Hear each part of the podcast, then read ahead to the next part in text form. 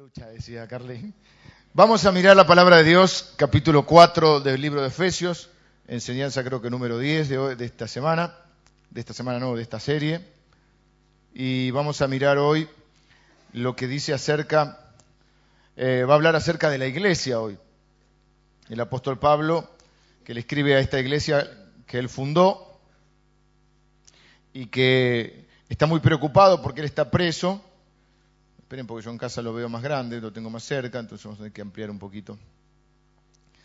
Eh, y, no puede estar cerca de ellos. Él es el pastor, es el fundador y imagínense la preocupación de él hacia la iglesia y de la iglesia hacia él, estando lejos, estando seguramente en Roma, estando preso, y no es como ahora que podían enseguida tener algún tipo de contacto, tenían que estar permanentemente eh, tratando de ver de qué manera podían llegar a tener alguna noticia de su pastor, del que había fundado la iglesia, del que les había predicado el Evangelio y que ahora está preso, pero que no desperdicia ni aún su tiempo de prisión y sin luz, sin, este, los medios necesarios, sin mucha salud, con unas incomodidades que ya les he compartido en alguna ocasión, él tiene el corazón tan puesto en el Señor, en el reino, en la iglesia, que usa ese tiempo para escribir una carta a la iglesia que es parte de la Biblia, inspirado por el Espíritu Santo, por supuesto, y que hasta el día de hoy nos bendice.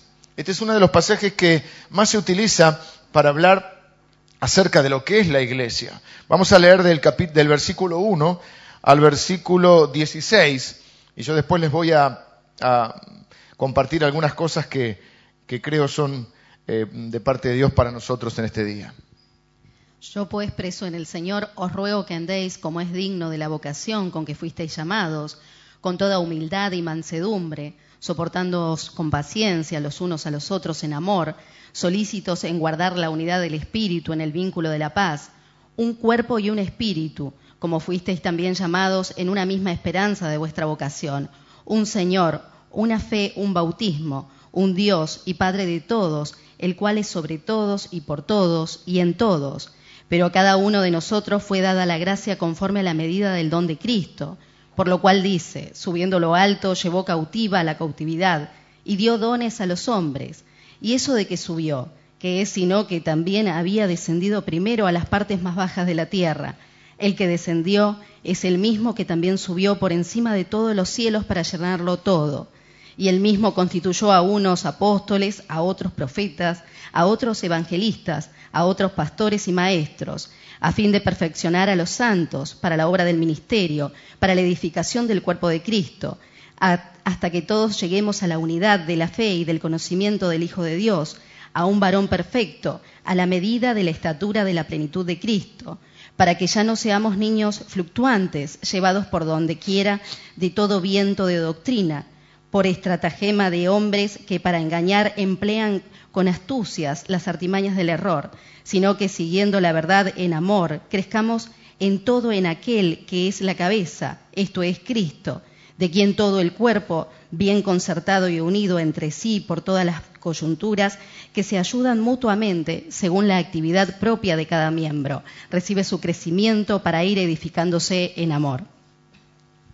Bueno, un pasaje larguito, pero vamos a mirar algunas cosas centrales. Lo primero que él habla, hace un, para mí un juego de palabras cuando él dice yo pues preso en el Señor, porque habla, él se presenta siempre como esclavo de Jesucristo, es decir, su vida, su voluntad está rendida a Dios. Por otro lado, está preso por predicar el Evangelio. Así que para mí está haciendo un, juego de palabras. Él es un hombre que tenía autoridad sobre esa gente y a varios de sus de sus seguidores, sus ovejas, el seguidor de Cristo, pero digamos sus eh, ovejas, él le decía siempre eh, también, eh, sean imitadores de mí como yo de Cristo. Es decir, él tenía la autoridad de los hechos, tenía la autoridad del testimonio. Su palabra tenía autoridad porque estaba respaldada con su vida. Entonces él les dice, yo, que estoy preso del Señor en ambos sentidos. Por un lado, porque le he rendido a mi vida a Él, porque soy esclavo de Jesucristo. Y segundo, que no estoy padeciendo ni como homicida, ni como ladrón, ni por haber hecho las cosas mal, sino por predicar a Cristo. Yo les ruego que ustedes anden como es digno del llamado que han recibido. Como es digno de la vocación. Hay muchas veces se, se habla mucho, nosotros usamos la palabra vocación. Y cuando estamos en determinada edad estamos buscando nuestra vocación. La palabra vocación justamente es un, término que viene del latín, vocare, que significa llamado. Así que cuando uno está buscando la vocación, uno está buscando el llamado, uno está buscando el, propósito, y nosotros que somos cristianos, la gente lo hace sin saber siquiera, que todos fuimos creados con un propósito, con un llamamiento con un, con un destino, un predestino que tenemos que llevar a cabo, que hemos visto cuando comenzó la carta a los Efesios, que el apóstol Pablo dice, ustedes son elegidos, ustedes son elegidos antes de la fundación del mundo. Antes de Dios crear los cielos y la tierra, eh, pensó en ustedes, los creó, los amó, los conoció, los llamó y lo hizo con un propósito. El propósito final final, vamos desde el más alto hasta, hasta abajo. Estaba leyendo en Eclesiastés recién que decía que sobre las cosas que pasan, sobre las cosas que te pasan, hay uno más alto y sobre ese otro más alto, hasta llegar a Dios. Es decir, hay un montón de cosas que no dependen de nosotros. Pero acá también hay propósitos detrás del propósito. Entonces uno busca la vocación, uno busca el propósito de su vida. En realidad uno busca de, es un propósito, pero hay otro propósito detrás de eso.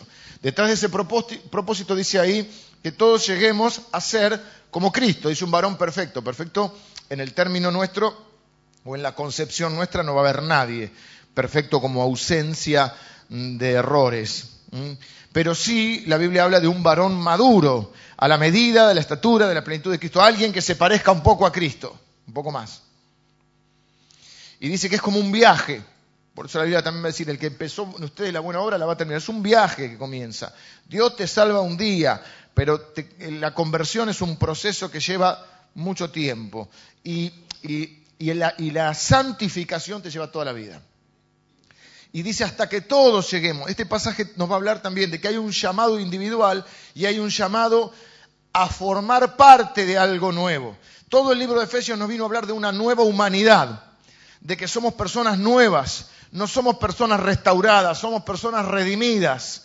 Qué distinto. Somos, no, no, volvemos a un estado anterior, volvemos a un, empezamos en un nuevo estado, nacemos de nuevo.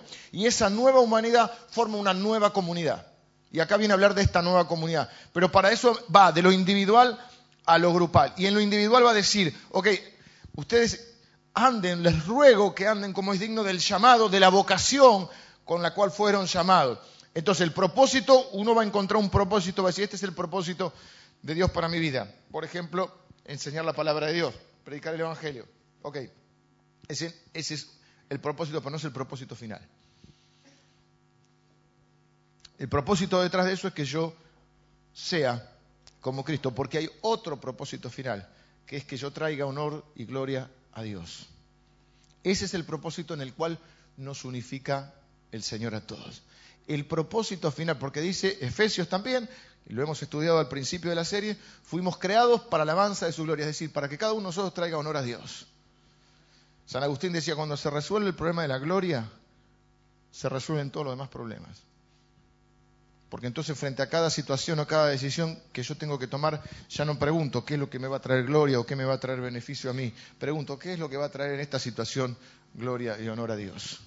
¿Qué es lo que va a honrar a Dios?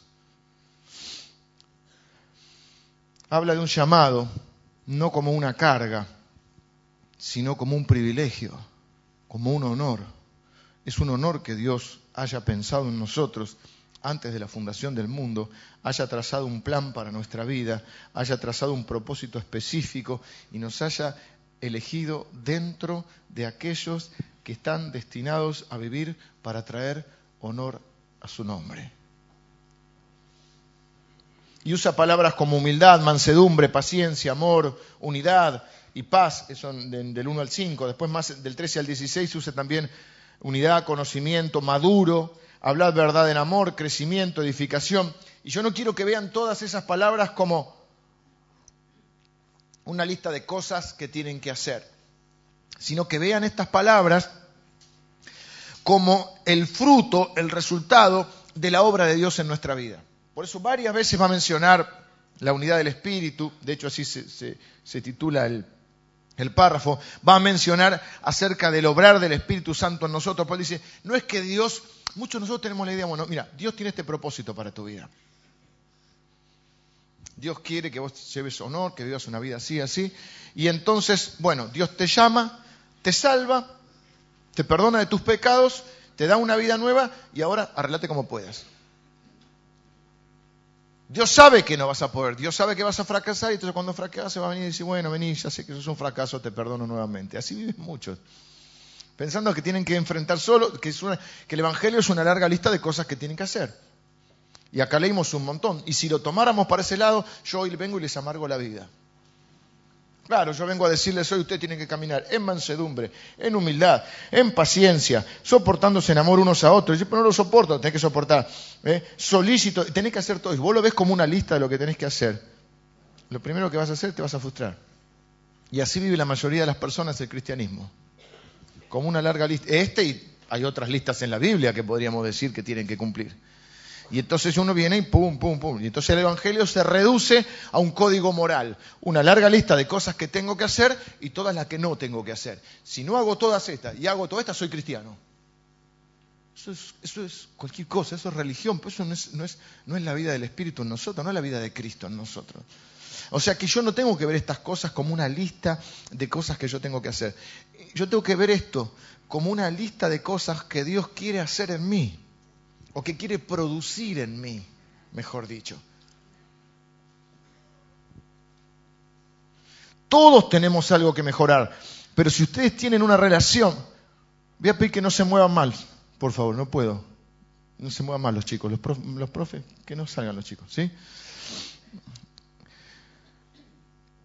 Si nosotros tenemos una relación con Jesús, Jesús dijo, yo soy la vid vosotros los pámpanos, yo soy el tronco, ustedes son las ramas. Si nosotros tenemos y caminamos con Jesús, si nosotros nos damos cuenta que Él puso en nosotros su Espíritu Santo, nosotros somos libres de ver la vida como un listado de cosas, de obligaciones y un listado de cosas que no tengo que hacer y unas que sí tengo que hacer. Y entonces, ¿para qué me hicieron cristiano mi papá? Lo único que tengo que hacer es vivir con las cargas y todos los demás son libres y yo soy el único que tiene que hacer todo esto.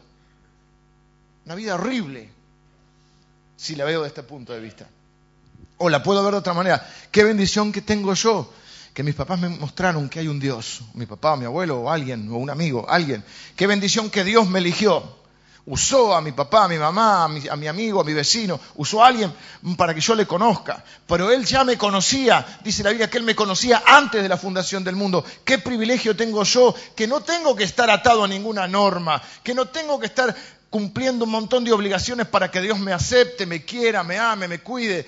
Menos mal que Dios pensó en mí y que Él va a producir todo eso en mí y que yo lo único que tengo que hacer es creerle a Dios y dejar que Él viva a través mío, rendirme a Él, depender de Él, saber que no estoy solo en esta tierra, menos mal que no dependo de mí. Así como no dependo de mí para la salvación, menos mal que yo no tengo que ser mi salvador. Eso es lo que dice la mayoría de las religiones. Usted tiene que salvarse haciendo todo esto, peregrinando a tal, lugar, eh, absteniéndose de, comer esto, de hacer lo otro, haciendo sacrificios, eh, porque los dioses están muy enojados y de la misma manera está nuestro Dios. Nuestro Dios está muy enojado. Entonces hay que calmarlo un poco, haciendo cosas buenas y dejando de hacer cosas malas para que Él a ver si nos perdona y por ahí, por ahí nos quiere y por ahí nos ayuda. Pero en cuanto te equivoques, te la da.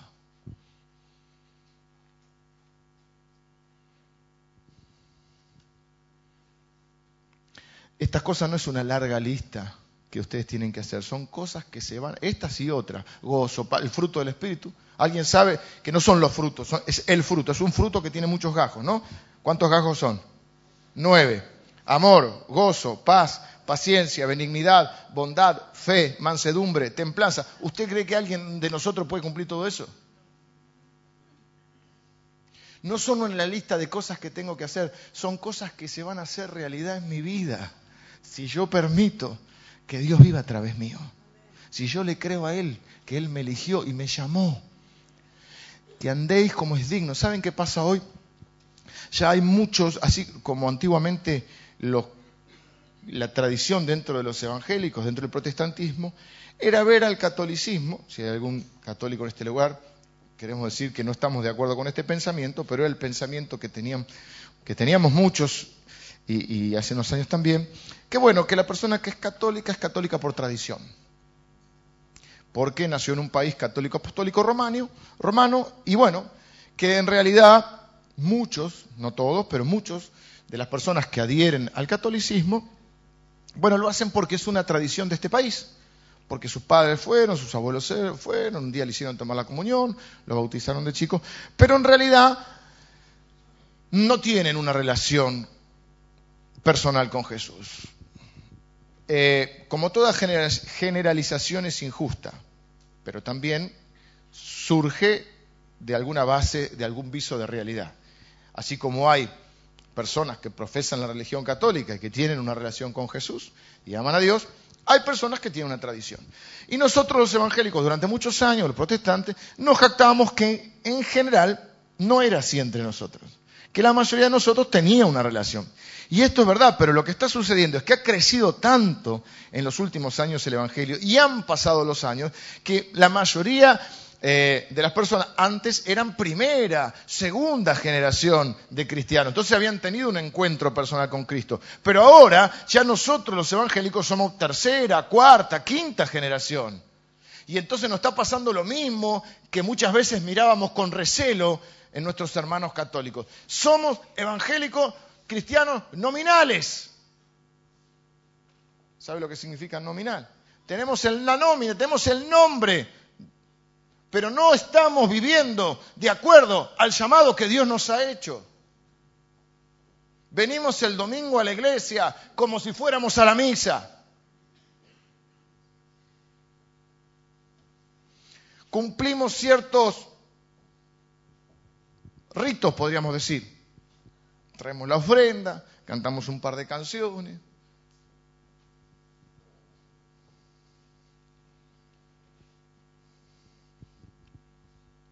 Pero en la semana estamos secos.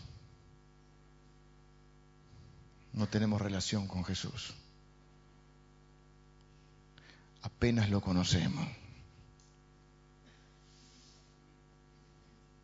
Y en nuestra vida no se ve el fruto. Y yo sé que es una palabra un poco desagradable para hoy. Y no es porque hoy esté de mal humor.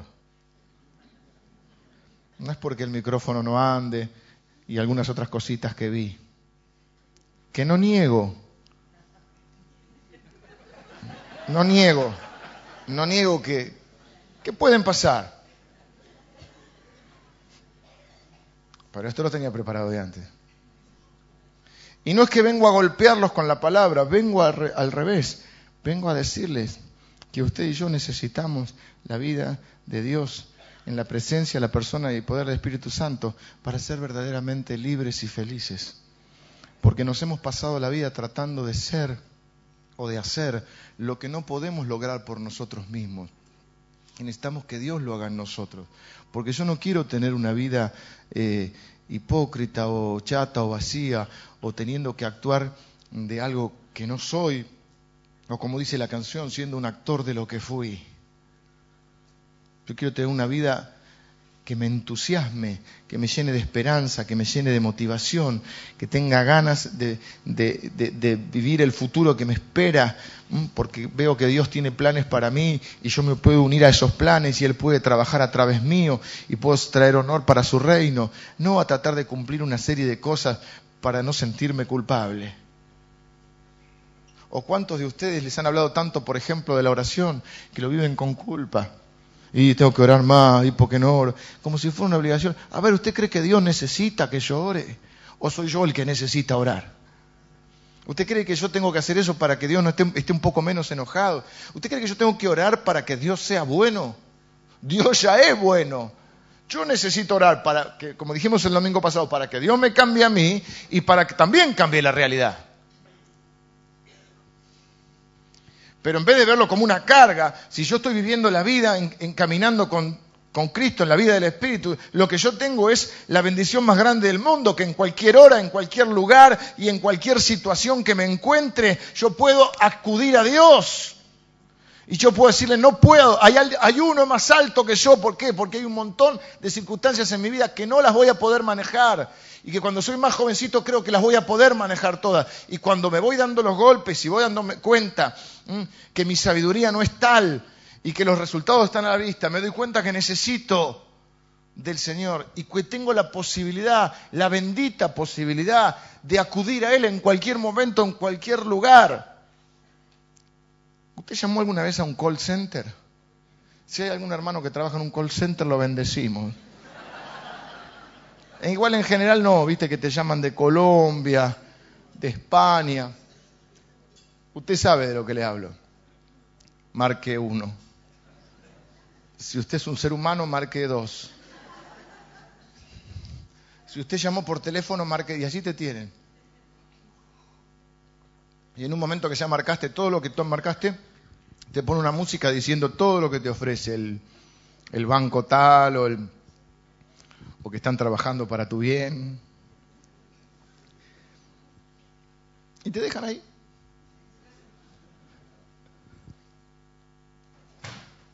Uy, ¿cómo estamos?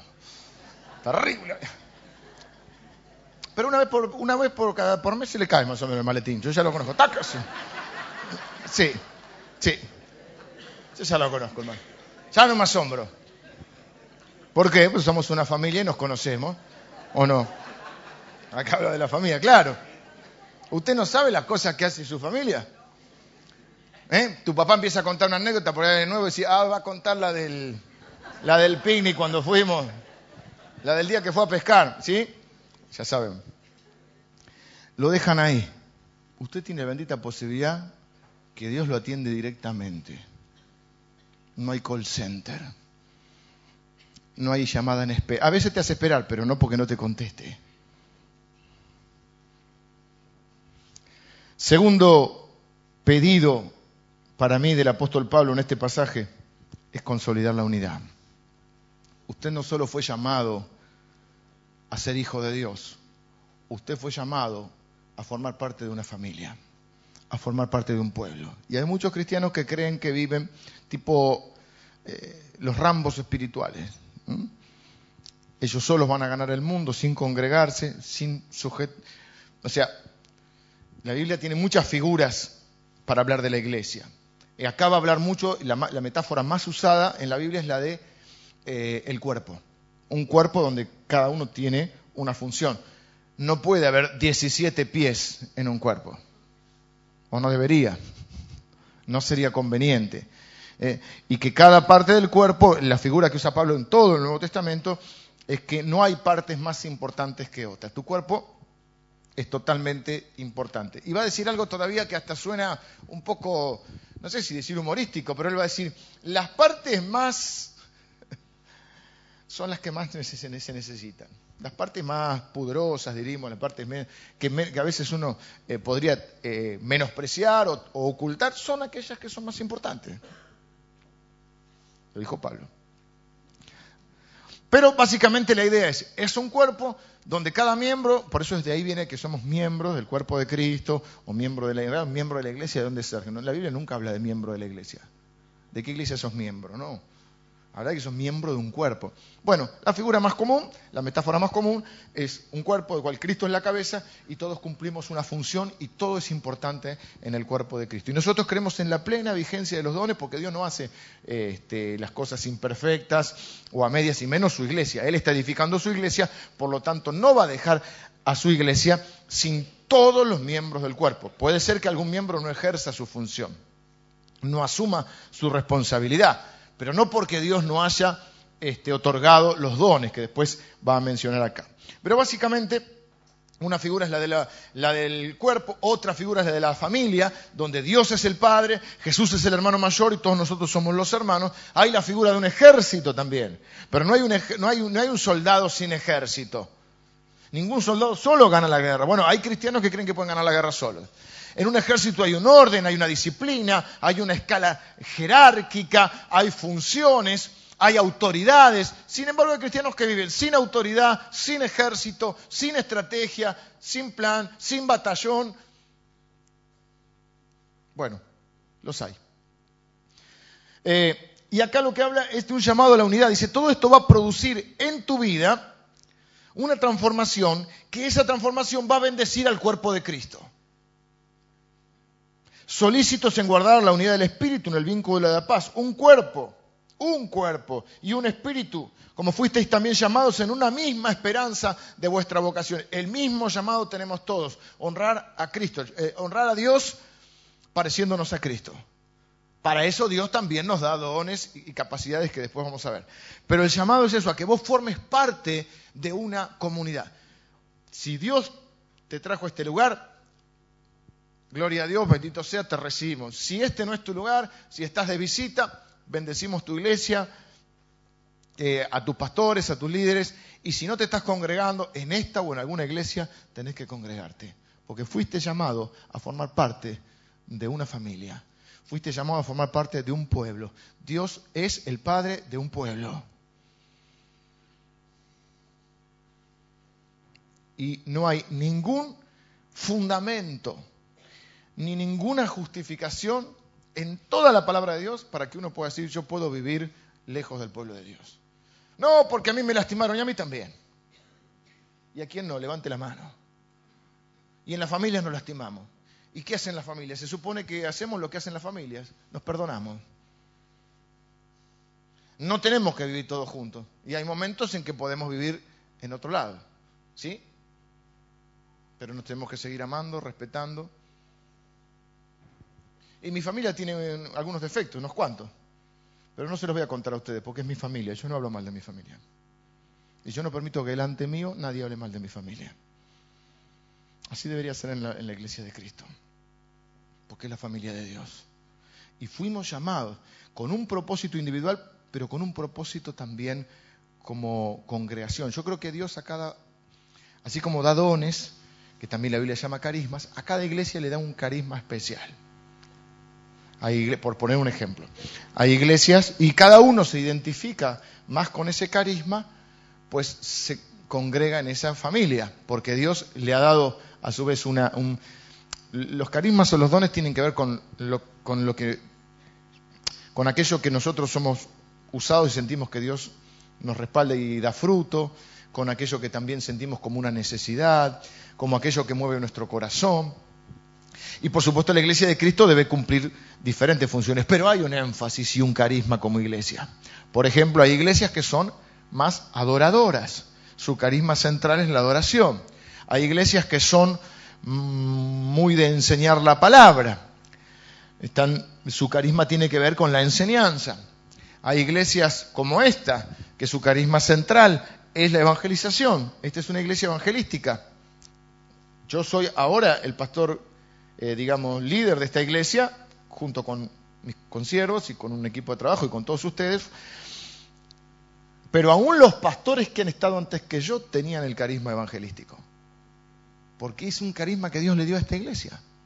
Así nació, así fueron sus pastores y calculo que así serán porque es lo que Dios le da. Y muchos de ustedes se entusiasman como nosotros, organizando cosas que tienen que ver con la comunidad, con servir a la comunidad, con amarlos, con predicarles el Evangelio de múltiples formas, ¿eh? ayudando a los necesitados, discipulando a las personas, este, y, todo lo que hacemos, el festival de niños que estamos preparando, y la maratón que vamos a hacer, y la campaña contra el fin, todo tiene ese carisma, ese toque, porque esa es nuestra impronta. Y usted no solo fue llamado a que Dios cumpla su propósito en su vida, sino usted fue llamado a formar parte de un cuerpo que también tiene un propósito. Es decir, nosotros no solo vamos a impactar con nuestra vida la vida. Me alegro de verte, Carlos. Qué bendición poder verte. ¿eh? A veces no veo tanto de acá. Estoy pidiendo, ya en breve lo vamos a hacer, que me pongan dicroicas arriba, porque están un poco oscuros. No es que ustedes sean, algunos son medio, medio, medio oscuros como yo, pero la verdad es que entre yo tengo unos reflectores acá, de lejos veo bien, quiero aclarar, de cerca no, pero a veces no les veo las caras y a veces me estoy preocupado por eso. No, estaba. Bueno, me alegro de verte, Carlos, en el día de hoy. Eh, así como fuimos llamados para impactar la vida de otros individualmente, persona a persona, face to face, también somos llamados como iglesia a impactar una comunidad donde Dios nos puso. Y esa es la única manera, es haciéndolo juntos. Por eso el segundo, la segunda cosa que yo veo como requerimiento de Pablo, que repito, es un requerimiento, pero que solo está fundado en, lo que, en la obra del Espíritu en nosotros, no es que nosotros podamos lograrlo por nosotros mismos, es la consolidación de la unidad.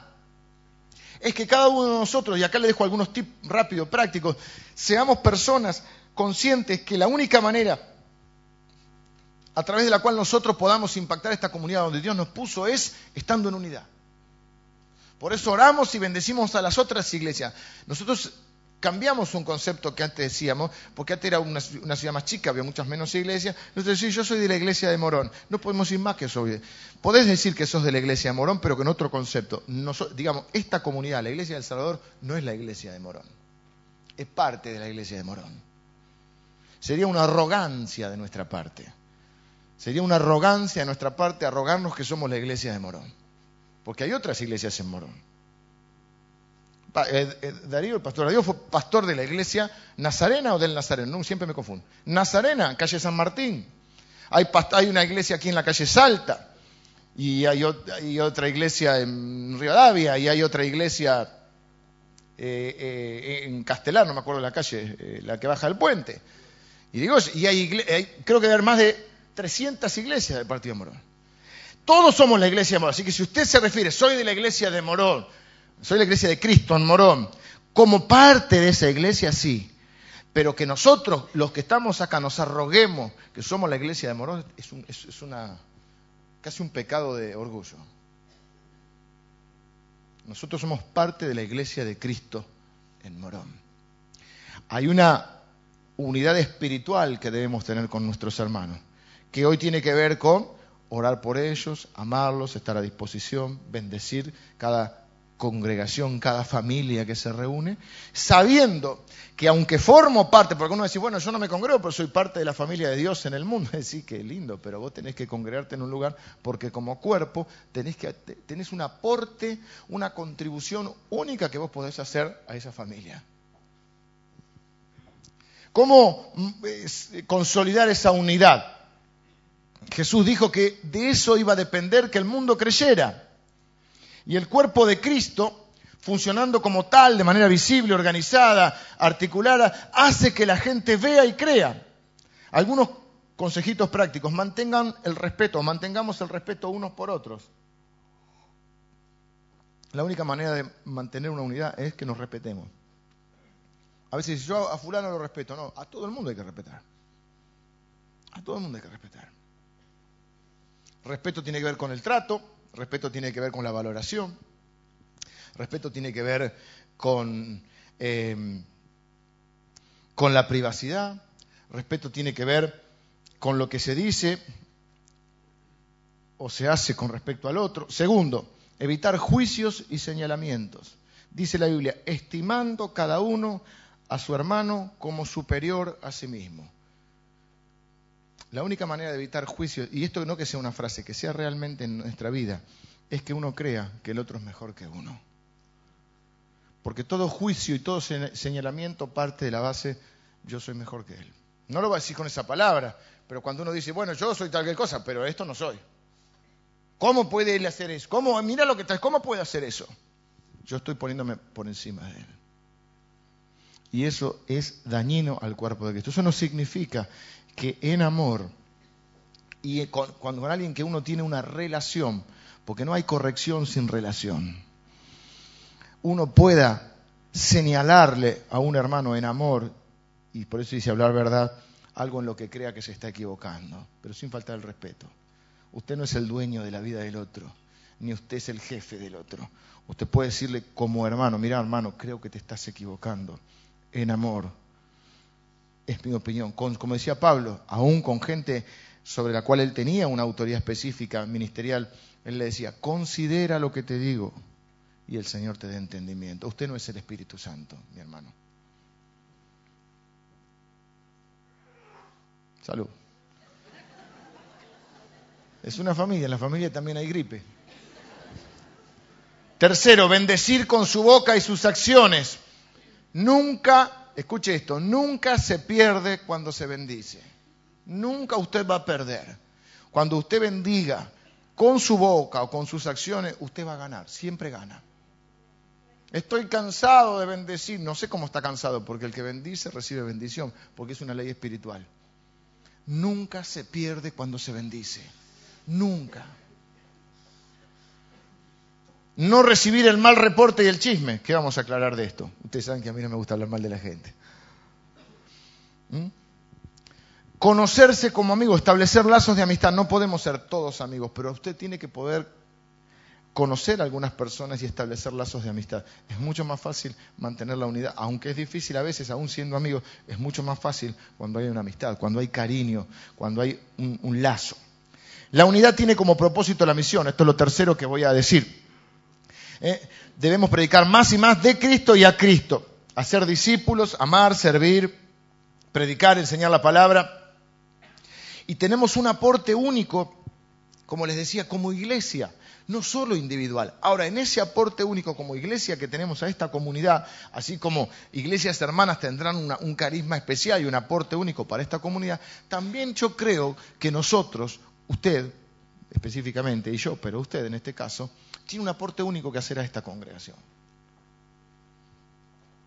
Que Dios no hace las cosas sin sentido, y no lo hizo a usted sin sentido.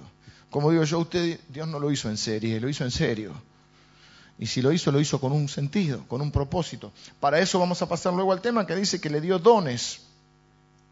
Todo esto lo hace posible, dice la Biblia, ese espíritu que está en nosotros. Jesús dijo, les conviene que yo me vaya.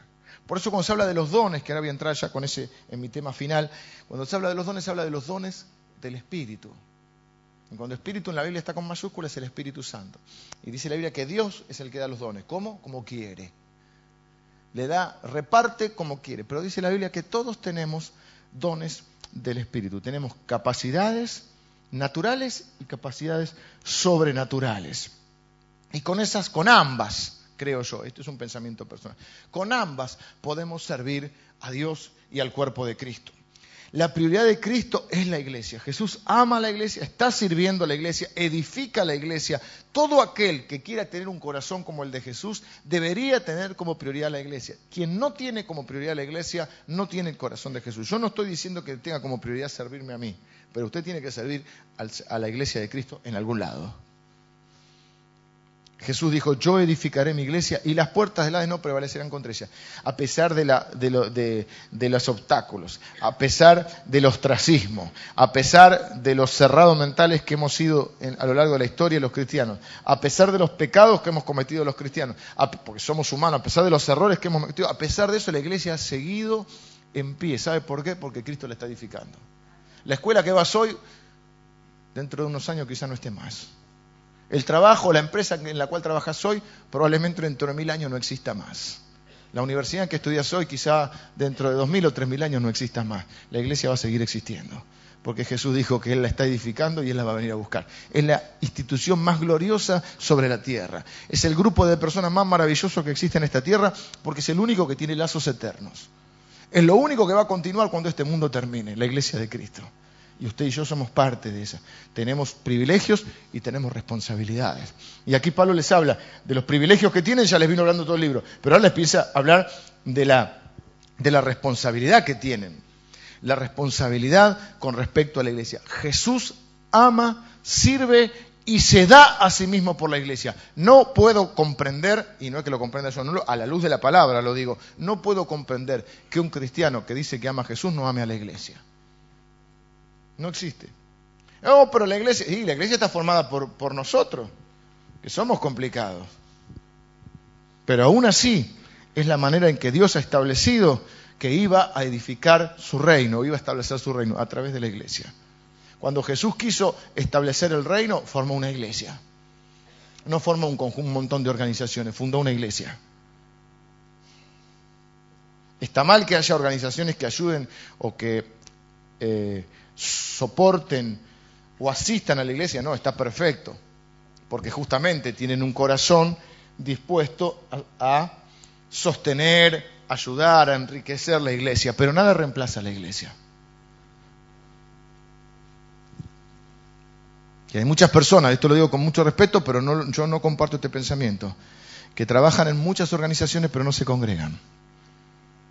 Para mí quien no se congrega no está eh, totalmente centrado en el propósito del Señor, que es que todos formemos parte de una familia. Y congregarse no es asistir un domingo, es sentirse que uno es parte de una familia. Así Dios nos puso.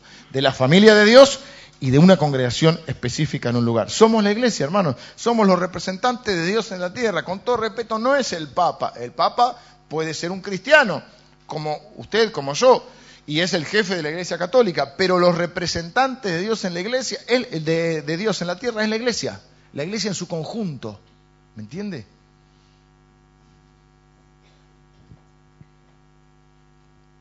Para poder cumplir esas responsabilidades, Dios nos da dones y ministerios. Acá lo de cinco, hay cuatro listas de dones, al menos en la Biblia, yo creo que no son exhaustivas ni completas, es decir, son a modo de ejemplo. Ahora lo voy a explicar un poquito eso, pero primero quiero que vea qué es lo que hace Dios. Dios dice, voy a formar una familia en este lugar para bendecir a esta comunidad. Por ejemplo, Moro, ¿qué voy a hacer? ¿Y qué necesito acá? Y voy a necesitar uno que haga esto. Voy a necesitar otro que haga esto. Este le voy a hacer pasar por esta experiencia, porque con esta experiencia va a bendecir a otro.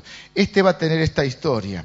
Este otro necesita este otro don sobrenatural. A este lo voy a crear con esta capacidad. Natural, quizá después se va a transformar en algo para mi reino. Y así va conformando Dios. Y si todos estos se congregan en este lugar, esto va a andar mucho mejor. Mire, a mí no me importa mucho. Yo, eh, esto es una discusión que se ha dado y yo les planteo mi opinión como pastor. A mí no me importa mucho la discusión si es una capacidad natural o sobrenatural. A mí lo que me importa es que usted la use para el reino de Dios. Las naturales y las sobrenaturales. Por ejemplo, cantar no es un don sobrenatural. Hay gente que no es cristiana, quiero decir, hay gente que no es cristiana y canta. Pero si usted es cristiano, bueno, cante para el Señor. Y si no canta bien, cante como yo, cante del lugar. No venga acá y dice, no escuchen mi voz, miren la letra, no, dame la fotocopia y listo, chao. Si no cantas bien, eh, listo.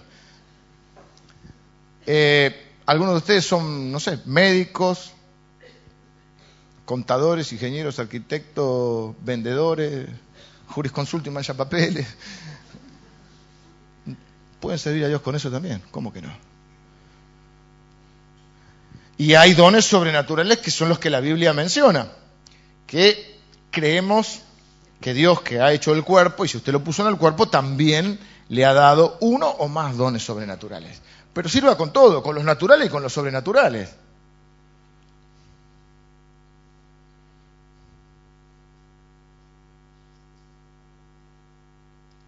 Lo que importa es que lo use para Él.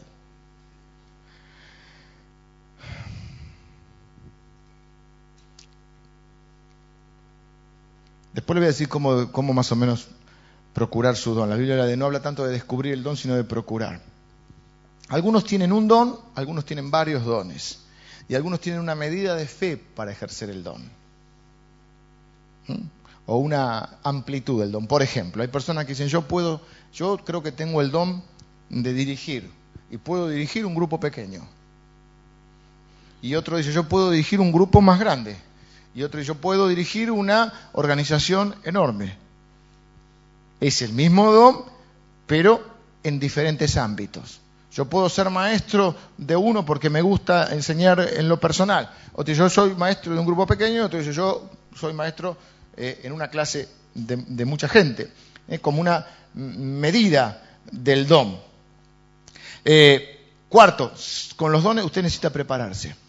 Supongamos que Dios le da a usted el don de enseñanza.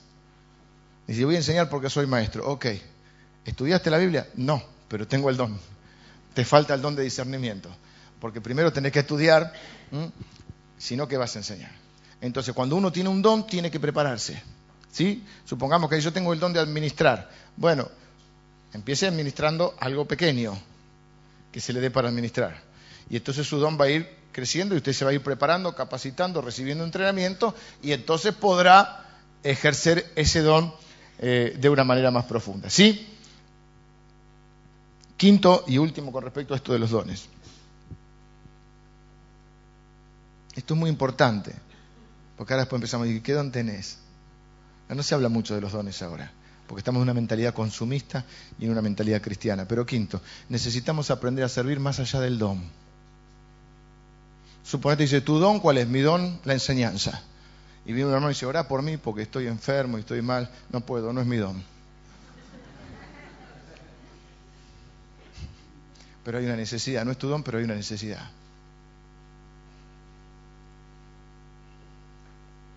necesitamos venir todos a, servir, a trabajar, no puedo, con estas manos de pianista.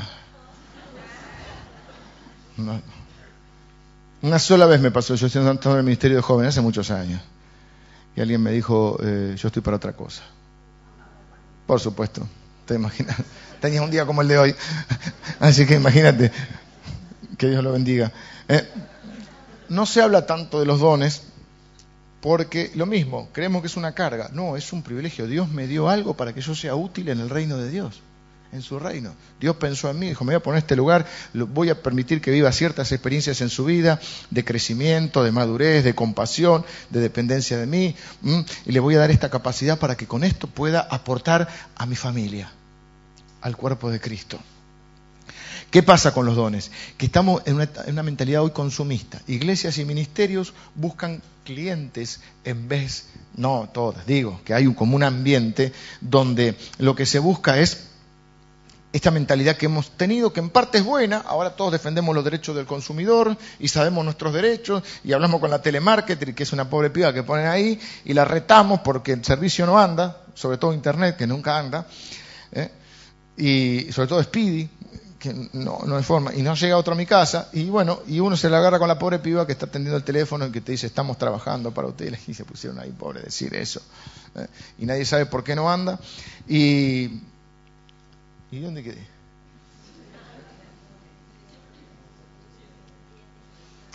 La mentalidad de cliente, todos defendemos los derechos. Entonces, hay muchas personas que esto, que no ha comprendido el Evangelio, y entonces están buscando, ¿qué es la mentalidad consumista de negocio? A ver, ¿Cómo puedo invertir lo menos posible para obtener el mayor rédito posible? ¿Sí?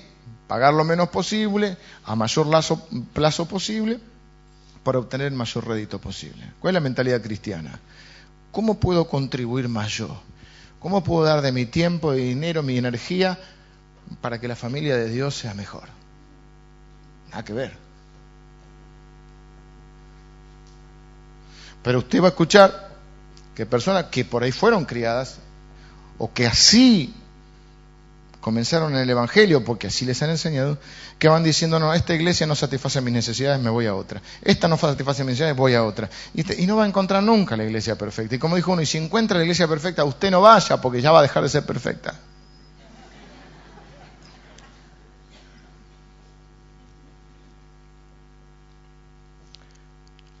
hay una mentalidad de negocios y hay una mentalidad familiar. Acá hay muchas mamás. Yo no veo a ninguna de ustedes diciendo, a ver cómo hago el mínimo esfuerzo para lograr el mayor rédito con mis hijos. Pensé que se iban a reír algunos de ustedes. no se ríen, quizás están pensando así.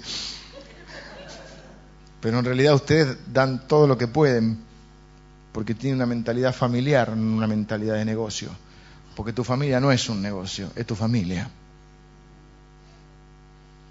Y uno lo que dice es cómo puedo amarla más, cómo puedo brindarme más, cómo puedo ser mejor mamá o mejor papá, cómo puedo ser más responsable, cómo puedo educar mejor a mis hijos, cómo puedo prepararme mejor, cómo puedo hacer para entenderlo más. En la mentalidad consumista, el liderazgo está para servirme a mí. Yo necesito líderes que me sirvan. En la mentalidad de, cristiana que está diciendo Pablo ahí, dice que los líderes están para equipar a los santos para la obra del ministerio. Pregunta, ¿quiénes hacen la obra del ministerio? Los santos. ¿Y qué hacen los líderes? Preparan a los santos. ¿Cuál es la mentalidad consumista que ha habido? Y paguémosle a cuatro o cinco que hagan la obra del ministerio. Es exactamente al revés. Hay algunos que que tienen ciertos dones, que Dios, yo creo que todo el mundo tiene que, en realidad, todo cristiano tiene que trabajar en el ministerio, o sea, siendo, ministerio significa servicio, servir. Todos tenemos que hacer lo que nos toca hacer, como que tiene dos, dos columnas nuestra tarea, dos parámetros, dos, dos objetivos. Una es cumplir, ¿eh? Pablo le va a decir a uno de sus seguidores, mira que cumplas el ministerio que recibiste del Señor. Mi tarea es hacer lo que me toca hacer pero también es mi tarea, mientras hago la tarea, enseñársela a otro, preparar a otro. Lo que aprendiste de mí, le va a decir Pablo a Timoteo, eh, enséñaselo a hombres fieles, idóneos y capaces de enseñar a otros. Hay como tres o cuatro generaciones ahí. Lo que viste y aprendiste de mí, eh, eso enseña a otros, que a su vez sean capaces y idóneos de enseñar a otros. Hay como cuatro generaciones. Entonces, si vos haces algo y pensás que cuando no estás va a fracasar o va a salir mal o se termina, es porque lo hiciste mal. Si yo pienso el día que yo no esté acá, esta iglesia no funciona, yo tengo una mentalidad enana que hace que crea que yo soy, que la iglesia depende de mí, cuando la iglesia depende de Cristo. Y entonces, además quiere decir que mi tarea la hice mal.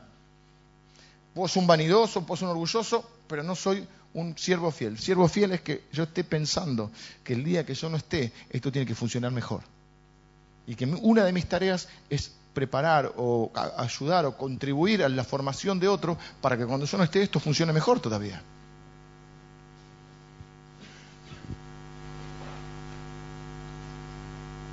Vengan los músicos, termino. Tu don no es tu identidad. No tengo tiempo de hablarte de... Hay muchas eh, listas de dones en la Biblia, si querés te las menciono ahora. Yo no creo que los dones sean, eh, las listas sean exhaustivas, sino creo que sea una lista cerrada. Creo que todas son a modo de ejemplo. hay como 19 mencionados. Otros, eh, en otros lados dicen 27, otros cuentan 30. yo, como no diferencio tampoco de la capacidad sobrenatural en algunos casos, no me hago mucho problema. Creo que hay dones espirituales que Dios da y que cuando yo leo las listas que están en la Biblia me da la sensación que son ejemplos. A modo de ejemplo el tirán. No creo que sean, ok, voy a darles la lista cerrada, estos son los dones. No hay ningún pasaje que sea así. Pero tu don no es tu identidad. Tu identidad está en Cristo. Es decir, yo predico la palabra y yo puedo decir soy predicador, pero en realidad esa no es mi identidad. Yo soy un cristiano que predica. Porque si mi identidad está puesta en eso, ¿qué pasa el día que Dios me dice no predique más? Ya está. Ahora va a venir otro predicador. Yo tengo que seguir amando a la iglesia y tengo que seguir sirviendo a la iglesia y tengo que seguir amando a Cristo y sirviendo a Cristo desde otro lugar. Cuando tu don se transforma en tu identidad, te frustras y haces de tu don tu ídolo.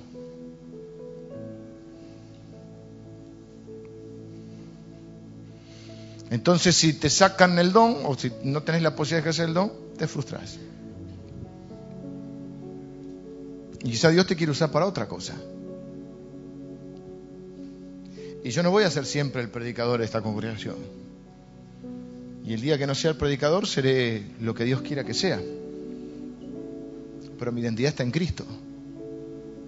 No es mi función. Mi función explica lo que hago. Mi don explica lo que hago quién soy no depende de lo que hago, depende de lo que Cristo hizo. Ojo que esto es una cosa muy sutil. Puede pasar con los hermanos que cantan o que tocan la guitarra o los instrumentos.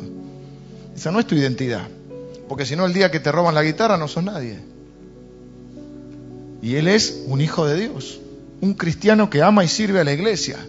Hoy lo hace desde ese lugar. Mañana lo hará desde donde Dios lo disponga. Y si no, y si, en la iglesia me cambian de rol, me ofendo. Porque hiciste de tu don tu ídolo. O tu identidad. Y acá hay hermanos que han, han servido en diferentes etapas de la iglesia, en diferentes, puedo verlos a varios de ustedes, y sé que han servido al Señor en diferentes etapas, en diferentes ministerios, y lo han hecho con el mismo amor y con la misma devoción y con el fruto porque cuando uno está en el lugar indicado, en el momento indicado, da fruto. Y cuando hizo falta, estuviste en otro lado. Y al fin y al cabo, como les dije, más allá del don, uno está para servir donde haga falta.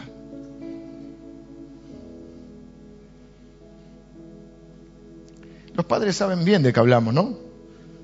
Porque a veces somos remiseros, a veces somos maestros de matemática, en mi caso, de lengua no. A veces somos entrenadores de fútbol. A veces somos pastores de ellos. A veces somos medios amigotes, a veces somos medios ogros. Cumplimos muchas funciones. A veces somos enfermeros. Las mujeres más enfermeras que los hombres tienen mayor... Para los hombres a veces son medios médicos. Y así pasa en una familia. Por eso las dos figuras más lindas para mí, todas son lindas. La más repetida en el Nuevo Testamento es la metáfora del cuerpo. Nadie puede creerse más importante que el otro. Y lo va a decir Pablo. La mano no le puede decir ¿eh? al ojo que es más importante, ni el ojo a la mano. La figura de un cuerpo, unido. No hay manos por la vida, salvo los locos Adams. Y la de la familia. Ustedes son la familia de Dios. Y dice, un cuerpo, un espíritu, como también fueron llamados en una misma vocación, o sea, en un mismo llamado, un Señor, una fe, un bautismo, un Dios y Padre de todos, el cual es Señor sobre todos y por todos y en todos, pero a cada uno ¿eh? hay una generalidad, pero no sos una estadística, pero a cada uno le fue dado una capacidad, pero a cada uno de nosotros le fue dada la gracia conforme a la medida del don de Cristo. Tengo mucho más que podíamos hablar hoy, porque ahí dice que nos dio, Dios nos dio, se dio a sí mismo, nos dio a Jesús, nos dio el Espíritu Santo, nos dio una familia, o sea, nos dio unos a otros y nos dio dones. ¿Qué son estas capacidades? ¿Sabe la palabra don qué quiere decir? Regalo. Es un regalo que Dios te da. Dice, vos quiero que me sirvas, te llamé, te creé, te pensé antes de la fundación del mundo, pero necesitas ser equipado. Necesitas tener algunas capacidades para poder servirme. Y yo te voy a dar esa capacidad. Ante todo necesitas el Espíritu Santo. Miren, yo creo que Jesús tenía todos los dones, es un pensamiento mío. Eh, no mío exclusivo, pero quiero decir, adhiero a esa, a esa forma de pensamiento. Jesús tenía todos los dones. Si usted quiere ver cómo ejercer su don, usted dice, yo creo que este es mi don. Bueno, mire la Biblia y encuentre al Señor sirviendo a través de ese don y tómelo como modelo. Lo último que les digo hoy, cómo procurar el don. La Biblia no habla tanto de descubrir el don. Cuando era chico me dicen, hay que descubrir el don. Y yo decía, ¿dónde lo encuentro? Y yo pasé por varios lugares para encontrar el don. Y no, no sé, hacía de todo. Y bueno, ahora, un poquito más viejo, entendí que lo que uno hace es procurar el don.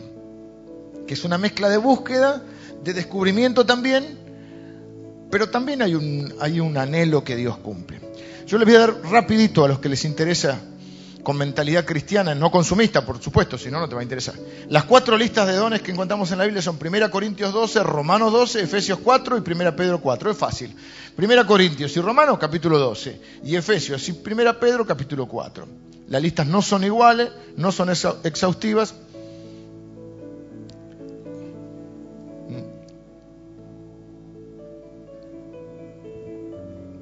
algunas preguntitas que usted se puede hacer. ¿Dónde está mi pasión? ¿Dónde está? ¿Qué es lo que me hace feliz? Dios dice que la Biblia, que la voluntad de Dios es buena, es agradable y perfecta. Y usted quiere saber dónde yo podría servir a Dios. Primero quiero decirle que es ensayo y error. ¿Mm? Como decía mi papá, nadie nació sabiendo, ¿sí? Y aunque tenga el don, se tiene que preparar. Y cuando Dios te llama, te llama para prepararte. Pero ¿Cómo es la primera forma? Bueno, primero, ¿qué me llama la atención? A veces nos llama la atención lo más visible, pero porque es lo único que conocemos. Entonces, cuando un chico dice voy a ser maestro, músico o predicador, porque cree que es eso lo único que hay. Y en la iglesia hay un montón de cosas para hacer. Ensayo y error.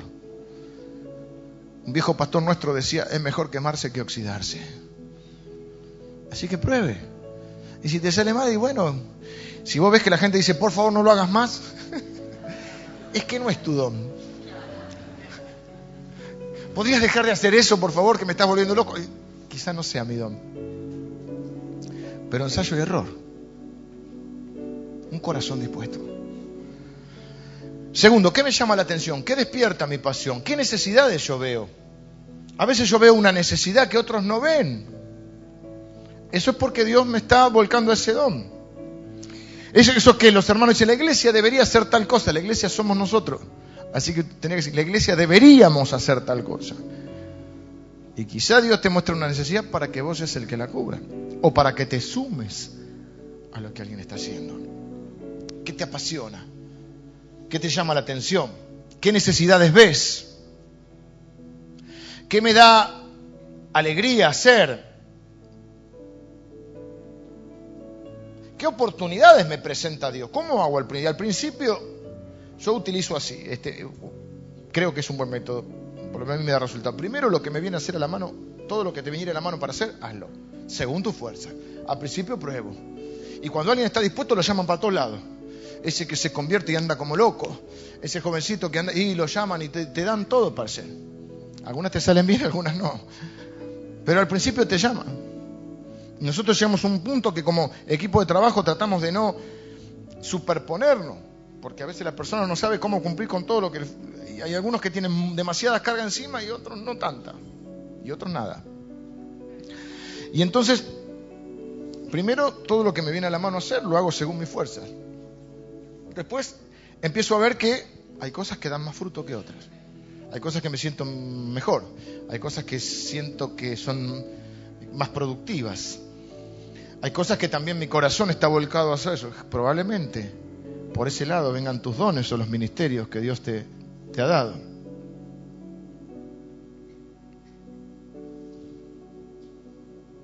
De todas estas preguntas que yo te hice, probablemente, repito, ¿qué me produce pasión? ¿Qué me produce alegría? ¿Qué necesidades yo veo? ¿Qué cosas veo que hacen falta y no se están haciendo? Aún a veces veo algo que no se está haciendo del todo bien. ¿En qué, después de probar, en qué cosas veo que yo tengo eh, mayor fruto? Que veo que le bendice a otro. O sea, si dice, bueno, lo voy a aconsejar, y el tipo termina apartado, lo voy a consolar, se suicida, bueno, capaz no es tu don. Capaz sí, igual, ¿eh? Todos tenemos... Yo he ido ahora por algunos en el hospital y se, ha, muerto. Y también he orado por algunos y si alguno por ahí se ha sanado también. O sea, no significa, es el conjunto de preguntas que estamos haciendo. Cuando vos podés contestar todas estas preguntas, probablemente de tus respuestas salgan los indicios de aquello para lo cual Dios te quiere usar. Pero lo que estoy seguro es que Dios te quiere usar. Que no podemos caer en la trampa de este tiempo del consumismo, donde la iglesia es una actividad más como el club o como cualquiera, en la cual yo vengo a ser un espectador de una realidad ajena. Porque esto no es un negocio, es una familia. Con sus cositas, como todas pero Dios pensó que la mejor manera en la cual cada uno de sus hijos se desarrolle hasta alcanzar la madurez de parecerse a Cristo y traer honor a su reino es adentro de una familia. Así que yo quiero terminar orando hoy. No lo, no lo voy a hacer hoy porque no tengo tiempo, pero en algún momento, quizá algún miércoles, vamos a hacer específicamente algún taller de dones para los que les interese en uno más miércoles, pues son muchos los dones. Vamos a explicar un poco los dones y vamos a orar. Porque yo creo que también que uno puede anhelar ciertos dones. Siempre y cuando los anhele, porque ve una necesidad, porque Dios lo esté dirigiendo a él, porque la Biblia dice que él pone el querer como el hacer. Si uno los anhela para engrandecerse a sí mismo, obviamente el Señor no te lo va a dar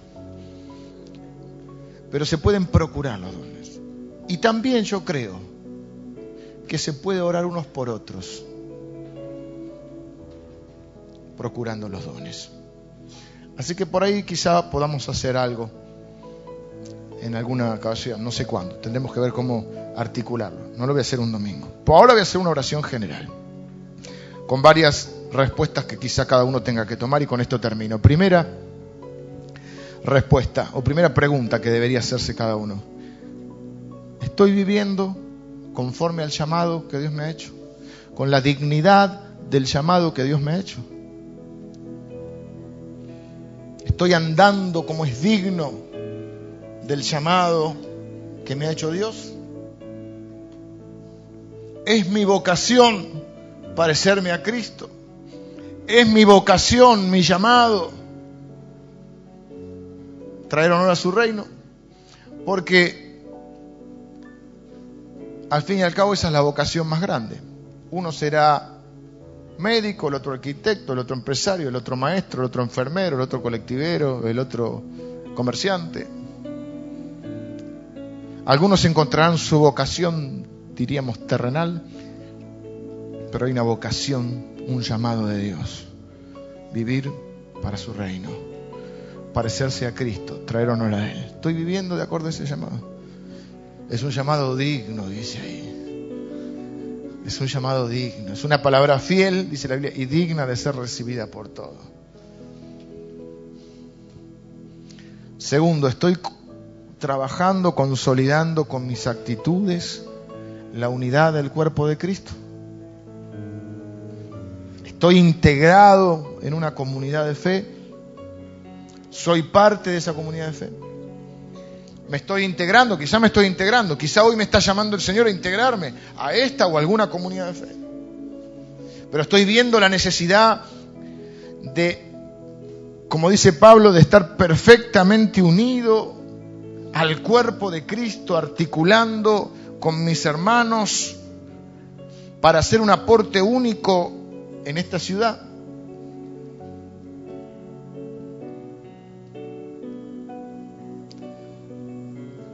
Tercero, ¿cómo puedo yo contribuir? No solo la unidad, sino porque la unidad es para la misión. ¿Cómo puedo yo contribuir para que la iglesia cumpla su misión? Jesús dijo que debíamos ser uno, no un fin en sí mismo, sino para que el mundo crea, para que el mundo vea y crea una iglesia perfectamente unida y articulada, sin arrugas, sin mancha, la cual Él va a venir a buscar. ¿Cómo puedo hacer mi aporte yo? Para eso debería preguntarme, ¿qué capacidades Dios me ha dado? Las naturales y las sobrenaturales. ¿Qué dones Dios me ha dado? ¿En qué ministerio Dios quiere que yo sirva? ¿Qué tiempo, qué dinero, qué capacidades, qué recursos Dios me ha dado para que yo pueda aportar en su reino? Porque yo no quiero ser un consumista. Yo quiero ser un contribuyente en el reino de Dios.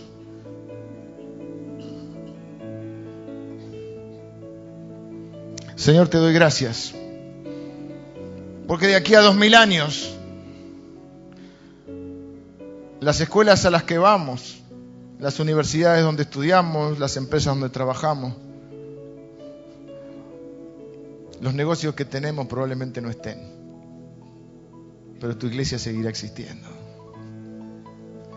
Señor, porque cuando tú vengas y establezcas tu reino definitivo, todo lo demás dejará de existir, pero tu reino seguirá existiendo. Y nosotros somos parte de esa idea tuya, de esa gloriosa idea tuya de crear la iglesia. Gracias Señor porque nos has hecho formar parte de una familia, nos has hecho nacer de nuevo y nos has dado una familia.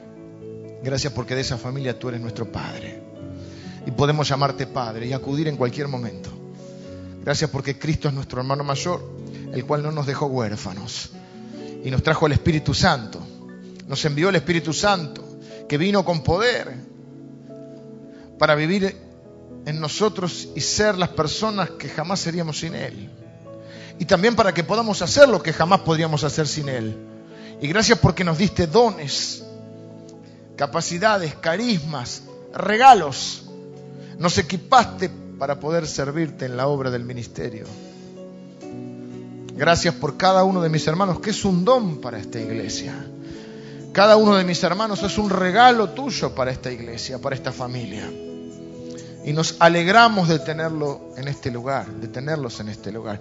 Y Señor, gracias porque ellos tienen capacidades y dones que tú les has dado. Señor, que hoy puedan ver a la iglesia desde la perspectiva que tú la ves. La amen, la sirvan, la cuiden, la protejan, la edifiquen como tú la edificas, Señor, a través de los dones que tú les has dado de las capacidades que tú les has dado. Señor, capacidades naturales y dones sobrenaturales, todo es para ti, Señor. Todo es para ti. Y lo queremos usar para tu reino. Y los que son capacidades naturales las santificamos y las consagramos a ti. Y los dones, los dones sobrenaturales los recibimos, los procuramos y los queremos usar. Y queremos aprender y capacitarnos. Pero gracias Señor, porque nos pensaste antes de la fundación del mundo y nos llamaste y nos creaste y nos pusiste nombre y nos santificaste y nos elegiste, Señor. Gracias, Señor.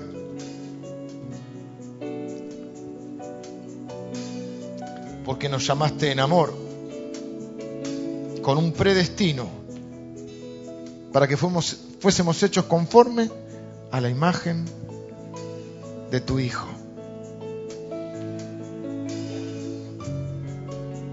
Gracias porque no depende de nosotros, depende de tu Espíritu que está en nosotros. Yo te pido por esta iglesia, ahora en particular. Primero bendigo a todas las iglesias hermanas de esta nación y de esta ciudad en particular. Bendigo a cada iglesia, a cada comunidad de fe que se congrega en esta bendita ciudad. Bendigo a sus pastores, a sus líderes, a su gente, a nuestra, son nuestros hermanos, nuestra gente, los bendecimos, Señor. Padre, si hay alguna iglesia con problemas, eh, queremos bendecirlos desde acá. Señor, yo sé que es tu iglesia, que tú la edificas, que tú la santificas, pero a veces hay problemas, Señor.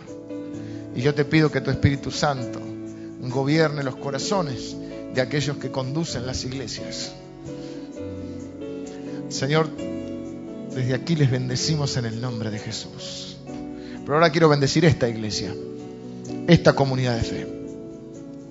Y al bendecir la iglesia no solo bendigo el edificio, es lo último que bendigo, lo primero que bendigo son a mis hermanos, que son tu cuerpo, Jesús, tu familia, el edificio que tú estás construyendo aquí, Señor. Son piedras vivas cada uno es único y particular. Cada uno puede hacer un aporte y una contribución única. Ábreles los ojos, Señor. Pon en sus corazones el deseo de servirte, de honrarte,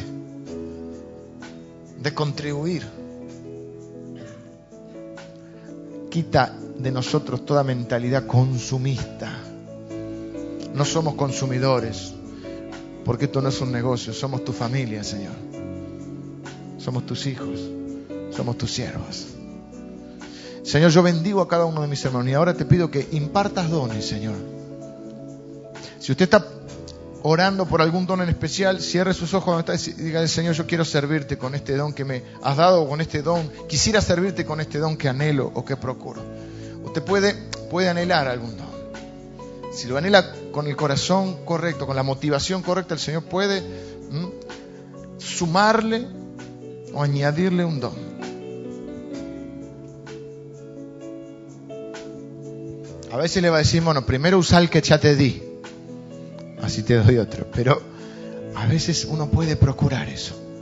Señor, ahora te pido que como has derramado bendición en toda esta mañana, ahora derrames dones sobrenaturales sobre las vidas de mis hermanos. Los que tú, Señor, tengas destinados. Los que mis hermanos te pidan, Señor, ahora en el nombre de Jesús para poder servirte con mayor excelencia, con mayor amor, con mayor eficiencia y con mayor fruto. Ahora, Señor, derrama, pon inquietudes en sus corazones, Señor. Abre los ojos para que vean necesidades que otros no vemos. Y de ahí salga su aporte único para esta iglesia y para esta comunidad. Yo ahora los bendigo a mis hermanos en el nombre de Jesús y te pedimos sobre todas las cosas que tu Espíritu Santo nos controle, nos gobierne en pensamiento, en palabra y en acción. Viva Cristo a través del Espíritu Santo en nosotros, trayendo poder, trayendo presencia y trayendo bendición. En el nombre de Jesús. Amén. Amén. Lo que vamos a hacer ahora, lo que vamos a hacer ahora es, es también un aporte. Nosotros no decimos mucho acerca de esto porque muchas de ustedes ya saben, están enseñados, pero quizá otros no. Pero con la libertad que Dios nos da, ahora también nosotros hacemos nuestro aporte económico para que la iglesia siga funcionando. Si usted está de visita, por supuesto, eh, nadie está obligado, pero hay muchos de nosotros que voluntariamente queremos traer nuestro aporte al Señor. Que Dios le bendiga, que tenga una linda semana.